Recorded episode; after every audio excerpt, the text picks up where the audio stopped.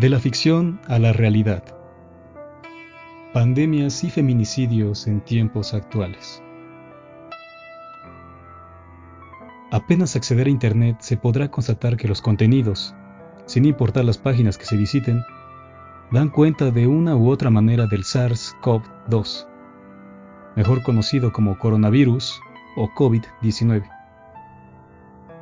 Este bicho se ha hecho tan popular que el mundo y sus empresas constituyen su agencia de marketing, o sea, publicidad global. Su infección es tan alarmante que YouTube ha decidido clausurar los contenidos que contengan, de manera puntual, la palabra coronavirus, por lo cual muchos de los llamados youtubers prefieren no hablar de ello o referirse al patógeno de otra manera. Algunos se refieren a él bajo el título de La Cosa, como las películas del extraterrestre que adopta la forma de su huésped, pero su figura primigenia es desconocida. Pues este artículo, como se habrá advertido, también ha caído en esa red fantasmagórica y, para aprovechar el posicionamiento de la marca, se ha empleado la introducción para llamar la atención del oyente y hablarle no de COVID, como se le ha llamado a este bicho, en clave hipocorística en las redes sociales como si se tratara de una persona, sino de otra pandemia ficticia y literaria, escrita en 1977, que da cuenta, y algunos le llaman profetizar, de los hoy llamados femicidios o feminicidios, y con su final, quién sabe, vaticina lo que sucederá tras la pandemia que enfrentamos.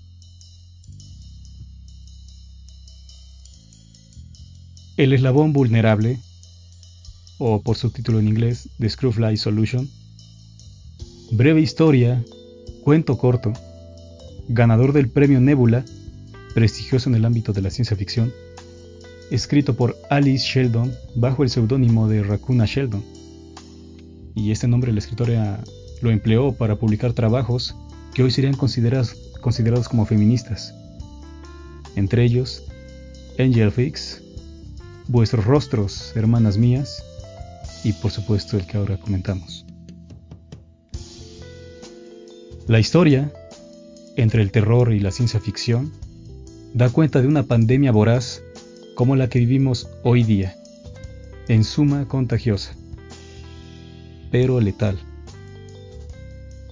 Algo en el ambiente se instala, se introducen en los hombres y los impele a la violencia pero no a la violencia discrecional, sino hacia un objetivo, la mujer.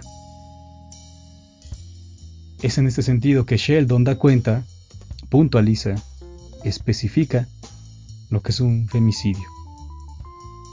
Un asesinato de una mujer a manos de un hombre por el hecho de ser mujer.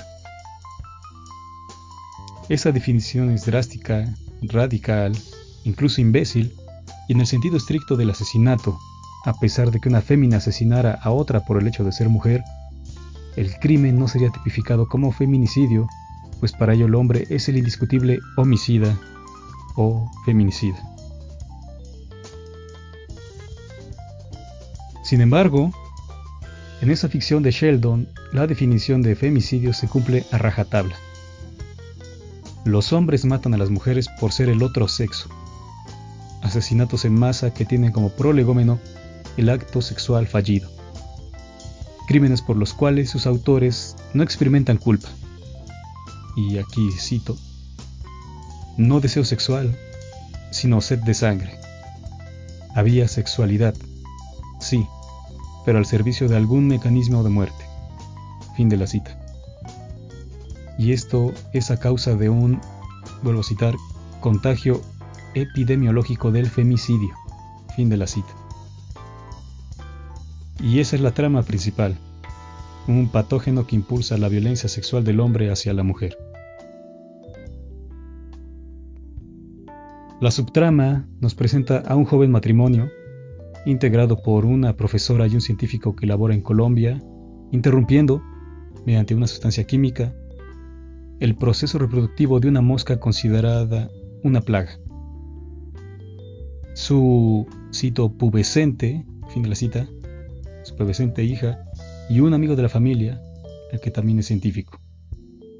Todos ellos intentan comprender y superar esta pandemia. La historia nos es presentada por medio de cartas, apuntes de diarios y recortes de periódicos que dan cuenta del progreso de los asesinatos fomentados por un culto religioso llamado los hijos de Adán, que promueve a la mujer como corruptora del mundo y hace hincapié en que tras el exterminio de dicho género, el hombre volverá al paraíso. Y en el transcurso de la narrativa se esbozan ideas sobre el origen de la epidemia y testimonios de personas que aseguran haber visto ángeles que no tienen nada que ver con la idea vulgar como se piensan a estos seres.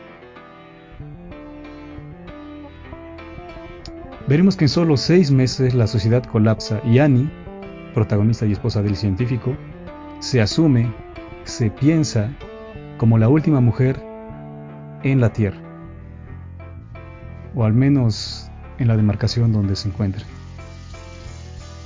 La chica ha conseguido mantenerse con vida disfrazándose de varón, va de aquí para allá en busca de enseres para pescar, medicinas y demás menesteres.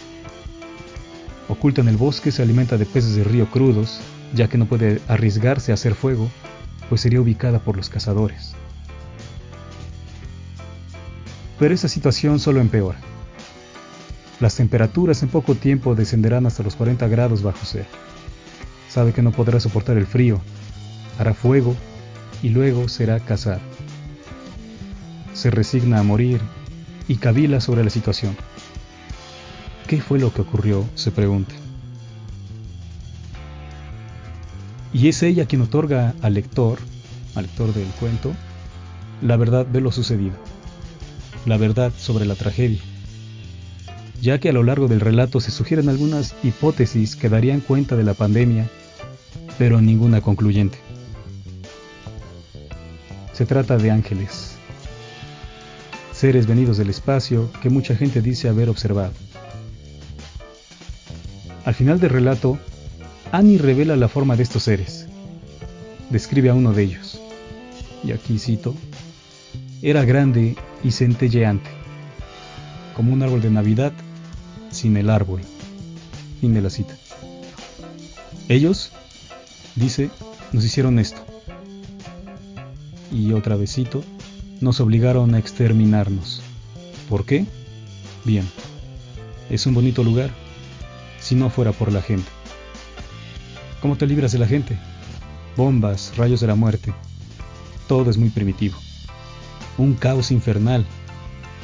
Todo destruido. Cráteres, radiactividad, el lugar arruinado. Así no hay caos ni desolación, tal como lo hicimos con la mosca. Elegir el eslabón vulnerable. Esperar a que nosotros hagamos el trabajo por ellos. Son unos pocos huesos desperdigados. Buen fertilizante. Fin de la cita. Aunque mucho antes de esta conclusión se ha observado como causa de la epidemia el determinismo biológico, es decir, el instinto para la violencia natural en todos los machos. El final del relato se nos presenta abierto, confuso, excelente tema a interpretar ya que tras haber referido la experiencia visual sobre el ángel, lo que la ufología calificaría como encuentro cercano de la tercera fase o tipo, Annie recapacita y lo niega a sí misma y a todos. Y afirma que aquel ser que observó no fue un ángel o extraterrestre. Y aquí cito otra vez, creo que era un agente de bienes raíces. Fin de la cita. Y esta frase con la que concluye el cuento, hay que observar algo más en ello. El lector, el que acuda a este relato, es que esta, esta última frase, todos sus componentes están en cursivas. ¿Por qué los puse en cursivas? Y ahí el tema a descifrar.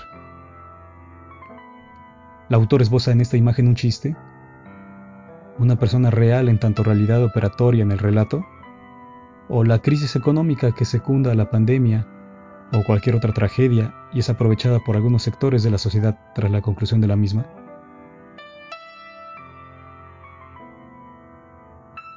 Este magnífico relato fue llevado a la pantalla chica en 2006 de la mano de Joe Dante, director de Gremlins, Piraña, Aullidos, entre otras, para la serie Maestros del Horror o en inglés original Masters of Horror de la cual ya habrá tiempo de, hablar.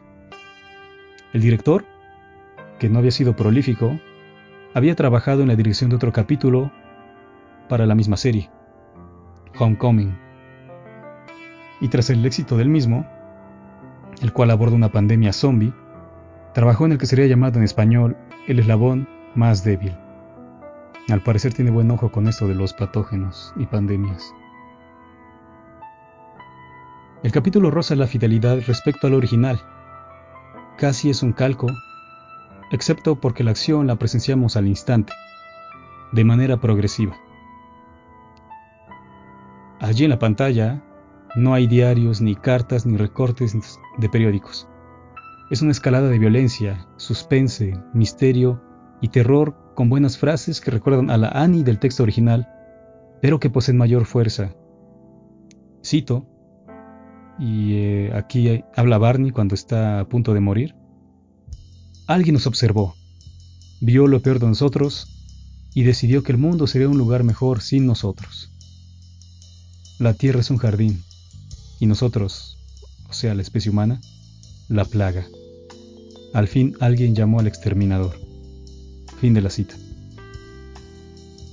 Además, se propone a Annie como una suerte de Eva, la primera mujer, cuando Barney, el científico y amigo de la familia, en su lecho de muerte dice, cito, Tú debes seguir adelante. Mientras sigas viva, la raza humana aún tiene una oportunidad. Fin de la cita. Asimismo, otra de las propuestas que me pareció perfecta porque incrementa esa sensación de desastre, de tragedia, es el progreso de la epidemia a lo largo de los meses y su ubicación geográfica. Al final, solo se menciona la Tierra, diciembre, pues ya no hay rastro de la sociedad como la conocemos. Y por último, el diseño de los ángeles. Mientras que en el texto original se pensaban como una luz informe y gigante, aquí se presentan, al final del capítulo, con formas femeninas luminiscentes, altas, de larga cabellera incluso con una suerte de tacones, que se encargan de extraer muestras de cadáveres humanos y que tanto en el texto original como en el episodio para la televisión no se especifica cuál es la finalidad de llevar a cabo esta tarea. Cabe destacar algo del texto de 1977, el original. El epitafio que la protagonista se propone tallar sobre su tumba antes de morir. Y cito, Aquí yace el segundo primate en maldad de la tierra. Fin de la cita. ¿Acaso un guiño al segundo sexo de Simone de Beauvoir. En fin, un texto para pensar, debatir, leer y releer en estos tiempos paralelos. Hasta aquí esta similitud entre la ficción y la realidad. Espero que les haya gustado este comentario, este artículo. Si es así, espero que lo compartan y nos estamos escuchando muy pronto. Gracias a todos.